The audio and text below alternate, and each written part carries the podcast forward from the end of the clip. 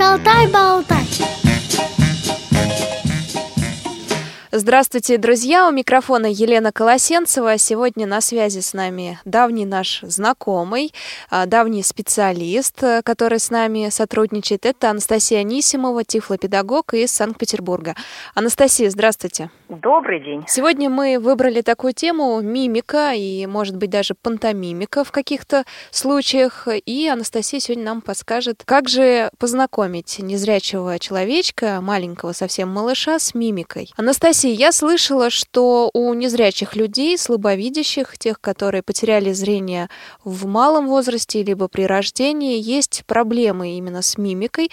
То есть они иногда не знают, э, как показывать то или иное иное чувство, или выражает это чувство не очень ярко его. Да, вы совершенно правы, вы правильно слышали, и это, к сожалению, такой сказать, э, известный факт, э, что дети с тяжелым нарушением зрения отличаются от своих зрячих сверстников почти полным отсутствием жестикуляции и вот таким маскообразным э, лицом. Если незрячий ребенок, скажем, спокоен, то его лицо кажется окружающим сосредоточенным, таким неподвижным. А если он возбужден, то мимика и жесты чаще всего такие беспорядочные, и они не соответствуют общепринятым вариантам выражения эмоций.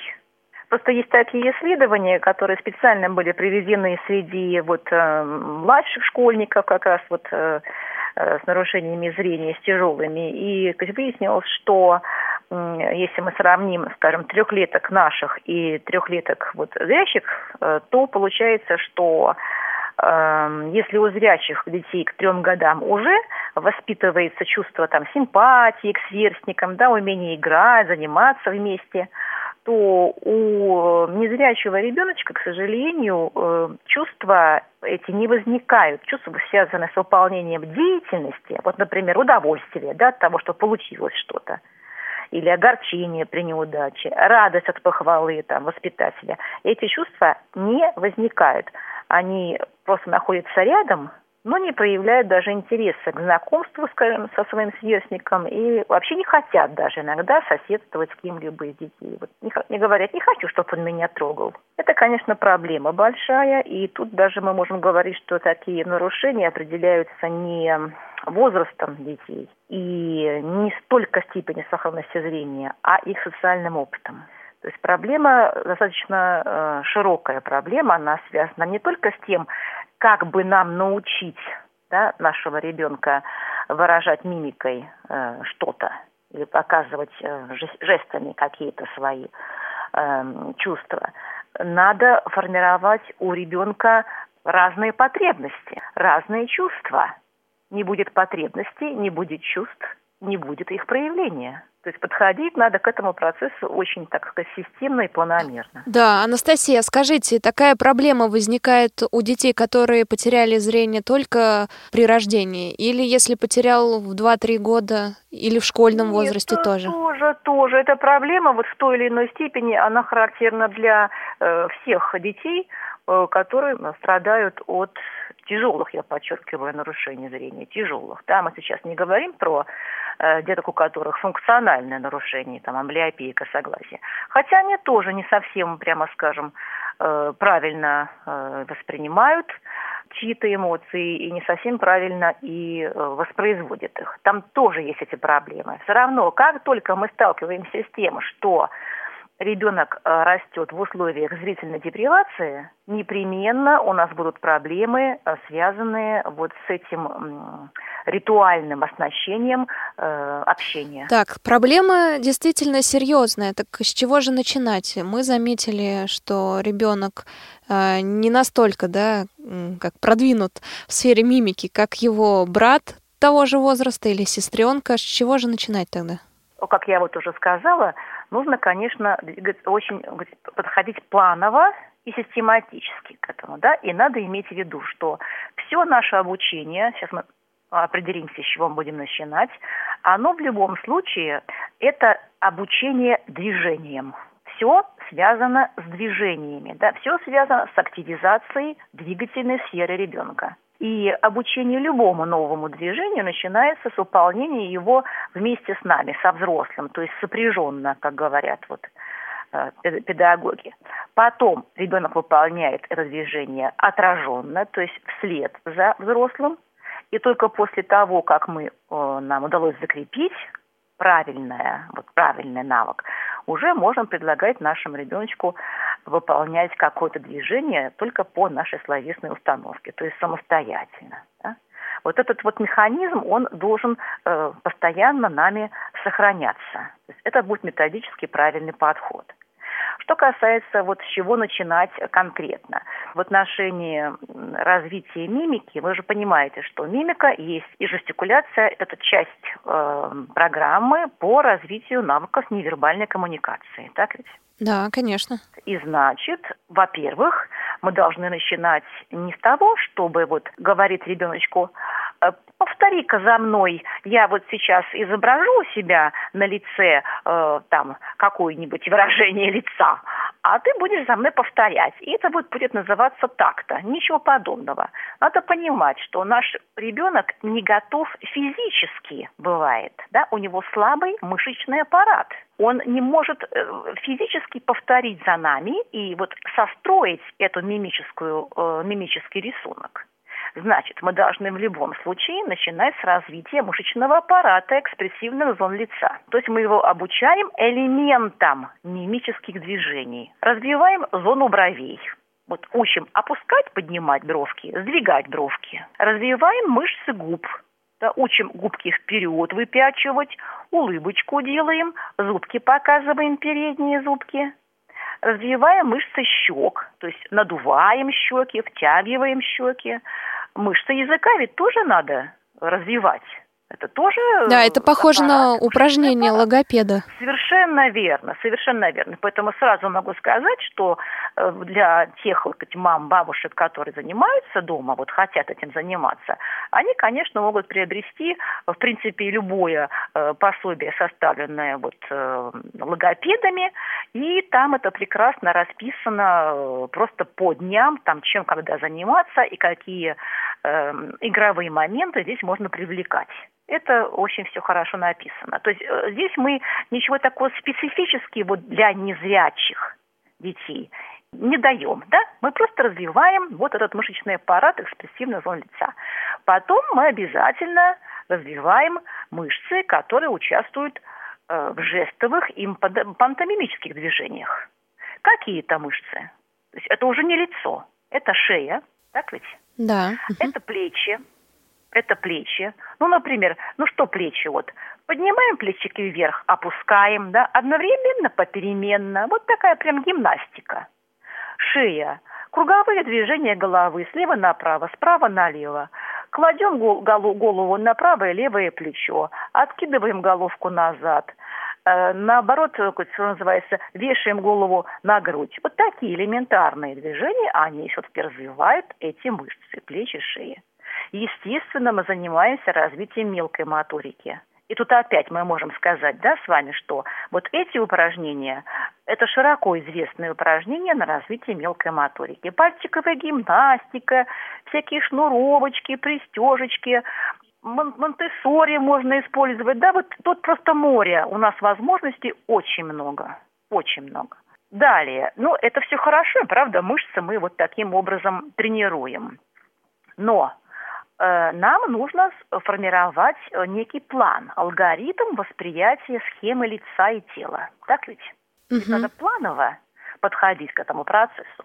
Значит, соответственно, это тоже направление нашей работы, э, формировать у нашего ребеночка план, э, последовательность, как правильно рассматривать лицо и, и тело, да, свое, другого человека, животного, там, на чучеле, если есть такая возможность. Да. С чего мы начинаем? Там, с общего очертания. Как мы двигаемся, да. Э, самые крупные детали, потом уже мы нащупываем или рассматриваем пристально там, глаза, брови, да, рот, так, щеки, вот это все алгоритм. Вооружаем их планом, вот, чтобы не была привычка да, рассматривания или восприятия э, лица. Далее мы должны, конечно, посвятить время на то, чтобы учить ребенка э, воспринимать и правильно воспроизводить сами движения с интонацией на себе, на каком-то живом объекте. Ну какие? Вот с чего? Начиная с простейшего. Вот мимика. Что самое такое простое и естественное? Это, конечно, что? Ну, говори. Улыбка. Конечно. Потом, а наоборот, плач, так ведь? Угу. Улыбка, плач и нейтральное, спокойное состояние. Угу. Вот это то, с чего мы будем начинать отрабатывать вот эти алгоритмы и узнавания и воспроизведения. Это что касается мимики. По жестам также самые простые, самые употребляемые жесты. Это какие? Да, нет, до свидания, э, там, здравствуйте, угу. спасибо, тише, да, жест. Э, можно я отвечу? нам угу. пригодится, потому да, что пригодится. мы будем потом на занятиях мы пользоваться им. Э, жест «это я», «это мое», э, «нельзя». Вот такие жесты. Ну, тоже видите, что это самые-самые такие вот распространенные, конечно, интонация отрабатывается, это уже в соответствии с мимикой и жестами. Анастасия, а взрослые люди просто не задумываются над тем, как они э, двигают какими частями тела при радости, печали и прочем. Может быть, есть какой-то конкретный список, где-то можно найти, ну, допустим, да, чтобы вспомнить в своей голове. Я ж не буду там вспоминать, так, когда я радуюсь, я делаю так-то. Или нет таких списков? Э, рисунки вы имеете мимические, да? Да, вот рисунки точно, Наверное, да. да, угу. мимические рисунки, в принципе, они известны тоже в литературе. Они вот, описаны в психологической литературе, потому что эта проблема бывает и у зрячих, так ведь? Да, бывает, и конечно. Далеко угу. эта проблема тоже не совсем такая уж специфическая для э, детей и взрослых с нарушениями зрения. Бывают и люди Э, и зрячий, и вроде бы все в порядке, но тоже вот этот вот бедный мимический рисунок и какое-то вот неумение пользоваться как раз невербальными средствами. Ну, например, там одно хотя бы описание, скажем, удивление, вот удивление, как, как его можно сформулировать? Глаза, наверное, обычно... расширяются, брови поднимаются. Да, да. Пишут обычно так, что брови приподняты, глаза и рот широко раскрыты и округлены. То есть если мы обследуем лицо, изображающее нам эмоцию удивления, то мы обязательно этот вот текст должны проговорить. Да? Наше обследование сопровождается словесным его описанием. Анастасия, а мы обследуем что? Мы можем обследовать э, лицо папы, например, да, который да, удивился? Да, да, да а... обязательно. Угу. А из э, веревочек каких-то бумажек сделать лицо знаете, улыбающееся? Хорошо, э, веревочки это прекрасно, но веревочки все-таки потом. Ага.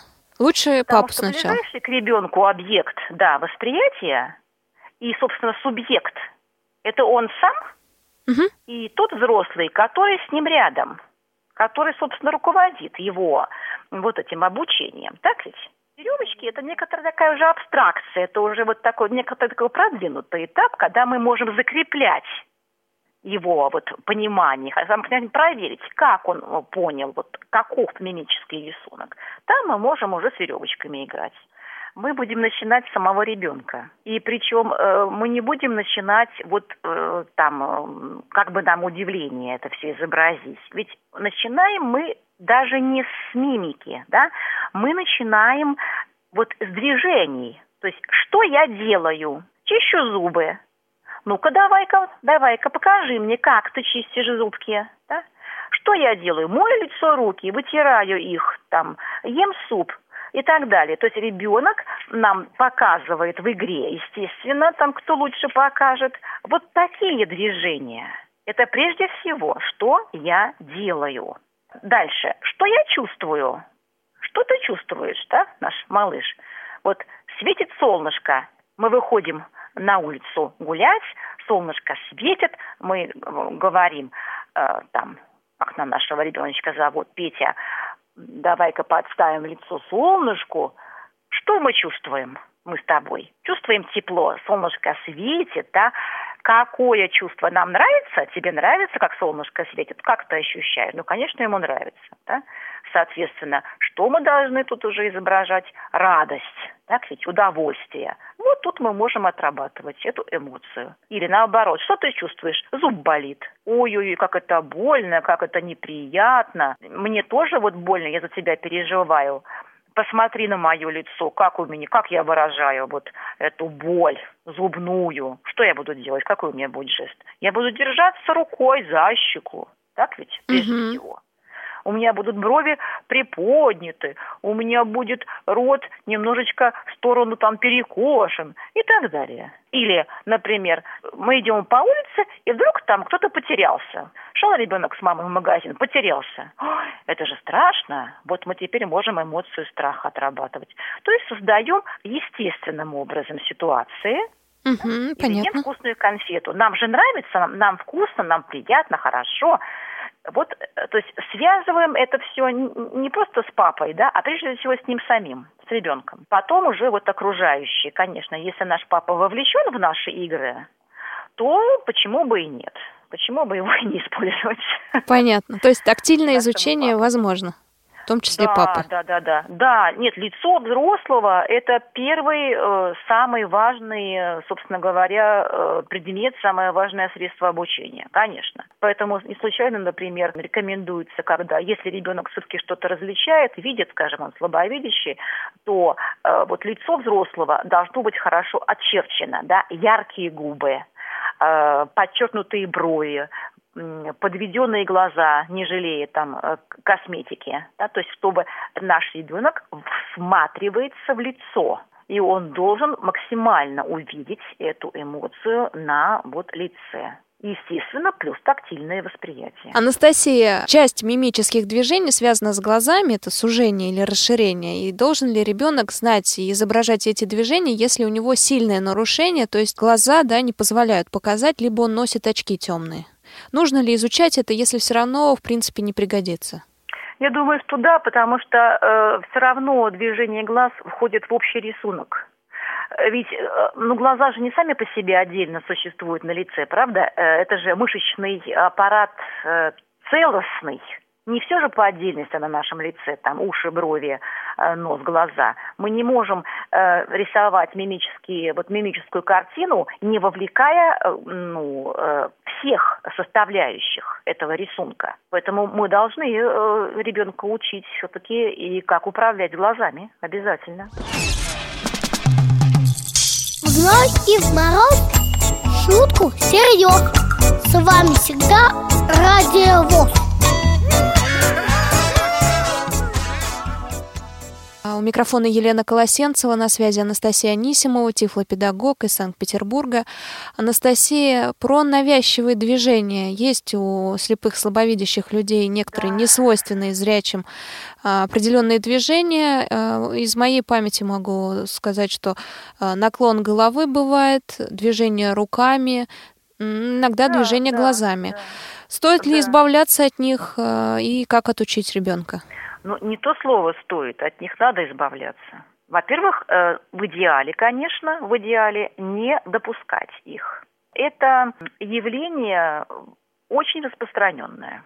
Очень распространенное, и, и дошкольники, и младшие э, школьники, например, глаза любят тереть, да, нажимать на глазки, ручками так всплескивать или с ноги на ногу переминаться. Тут много разных вариантов – Э, и все это, к сожалению, возникает из-за того, что вот э, э, у них происходит так называемая ну, компенсация да, малоподвижности. Вот руки не занятые, такой, знаете, двигательный, двигательный вакуум, что ли. И тогда вот, чтобы избавиться от этого вот состояния стагнации, они начинают ну, хоть как-то двигаться. Это просто физиология. Ведь не зря же, я думаю, что вы все замечали, что, в принципе, какие-то такие вот навязчивые движения э, проявляются и у зрячих людей. Да, и не свойственны, и не замечают они. Угу. Конечно. Нервничаем, какой-то стресс, и мы начинаем, например, на стуле раскачиваться, пальцы ломать, Но зрячий-то может э, себя контролировать и соотносить свои действия с действиями окружающих зрительно. Да? Он понимает, что ну, так не стоит делать, он привлекает к себе внимание. А наш ребеночек э, лишен этой возможности. Поэтому вот, к сожалению, мы имеем такие вот странные с точки зрения зрячих, э, неприятные, может быть, даже для окружающих вот такие движения значит, ни в коем случае не э, наказывать ребенка, если вот он э, нами был замечен в таком движении, да. Нельзя э, насильственно останавливать движение. Это бесполезное занятие. Это приводит к, э, к тому, что стереотипное движение, наоборот, закрепляется. Поэтому задача и родителей, и ну, любых взрослых, которые вот оказываются около ребенка, отвлечь его от этих действий, переключить его внимание на другие движения, не давать ребенку возможности скучать и вот замыкаться в себе, да, не развивать у него э, элементы вот этой аутистичности. А это, между прочим, все-таки э, такой достаточно грозный, грозный признак вот этого аутизма. Э, я имею в виду, какие вот отвлекающие виды деятельности. Это прежде всего, конечно, занятия физкультурой. Прежде всего, да, это двигательная организованная активность, какая-то э, коллективная деятельность со сверстниками. Это игра, это танцы, да, это какие-то гимнастические элементы, чего-то гимнастического, или какие-то театрализованные э, ну, игры, этюды и, и ритмопластика, да, что-то вот такое интересное, то, что его будет переключать, переключать его внимание. Обязательно надо это делать. Понятно. А основные чувства можем объяснить ребенку. Это радость, печаль, гнев, страх. Но не только объяснить, да, но наверняка и показать на примере и родителей, и на его собственном примере. А есть такие э, чувства, которые, оттенки чувств, точнее, которые взрослые, это зрячие иногда не могут описать. А вот как обогащать эмоциональную сферу ребенка, расширять ее? Надо э, заниматься общим развитием ребенка, конечно же. Обычно говорят, что основной метод обучения – это наблюдение. Так ведь? Угу. Наблюдение с использованием всех сохранных анализаторов. Да? Э, слух, осязание, обоняние – все, что мы можем привлечь, мы должны привлекать, чтобы вот все-таки компенсировать нашу суженную э, вот эту зрительную сферу. Если наш э, малыш э, все-таки слабовидящий, то э, стараемся как можно больше вот рассматривать э, адаптированные рисунки с различными вот ситуациями, и с хорошо прорисованными эмоциональными э, рисунками и жестами. Да? Э, обязательно какие-то упражнения подражательного характера делаем, да. Эм, затем, скажем, обязательно использовать, э, вот я уже упомянула, театрализованную деятельность. Ну, в соответствии с возрастом и нашими возможностями, конечно же. Да обязательно игры. Игры. Игра – это ведущий инструмент э, для вот, обучения, развития э, нашего ребенка, как и любого другого ребенка.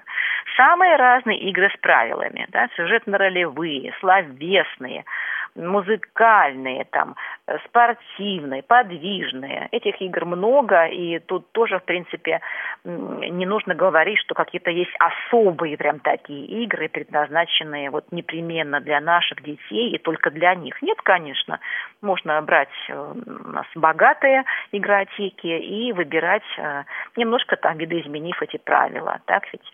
Ритмопластика чрезвычайно полезная вещь ну, пальчиковая гимнастика, само собой, чтение как можно больше художественных произведений, да, потому что чтение и беседы о том, вот, что понял, чего не понял, э, какие эмоции переживают, какие чувства, да, мы понимаем ведь, что эмоции это всего-навсего внешнее проявление чувства, они не сами по себе э, существуют, это всего-навсего внешний рисунок, атрибут.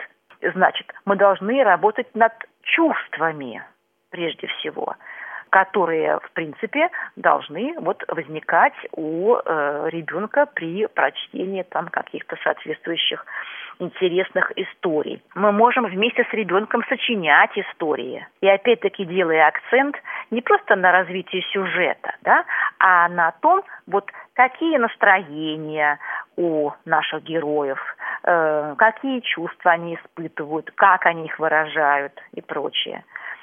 Ну и, конечно, это игры, вот э, связанные, я уже упомянула, музыкальные игры. Это игры на развитие какой-то вокальной мимики, да, то есть мы поем с удовольствием, игры на развитие слухового внимания. Вот э, все, вот этот вот комплекс да, э, методов обучения, только комплекс нам будет помогать потихонечку, поэтапно, да, изо дня в день работать над э, вот э, тем, чтобы наш ребенок э, и воспринимал бы адекватно оттенки даже каких-то чувств и выражал их соответственно, и э, чувствовал бы себя в этом отношении успешным и э, чувствовал бы себя на равных со всеми остальными участниками общения. Анастасия, наша программа подходит к концу, и, как всегда, ваш общий совет по теме разговора. Да, я бы, конечно, хотела сказать, что эффективность в устранении недостатков коммуникативной деятельности наших детишек обеспечивается в том числе э, вовлечением родителей вот в этот коррекционный процесс. То есть очень важно, конечно, семейное воспитание – и э, если семья не будет поддерживать, скажем, э, детское вот, дошкольное учреждение или школу в этом процессе, то успех будет проблематичен. Так что родители вперед. У нас на связи была Анастасия Анисимова, тифлопедагог из Санкт-Петербурга. Анастасия, спасибо большое. Я с вами прощаюсь. И, друзья, с вами тоже сегодня разговаривали о мимике в программе «Шалтай-болтай». С вами была Елена Колосенцева. До встречи в эфире. Радио ВОЗ. Если у вас возникли вопросы к специалистам, которых мы пригласили в гости, а также если вы хотите предложить тему или принять участие в записи, пишите нам по адресу радиособака радиовоз.ру с пометкой «Шалтай-болтай».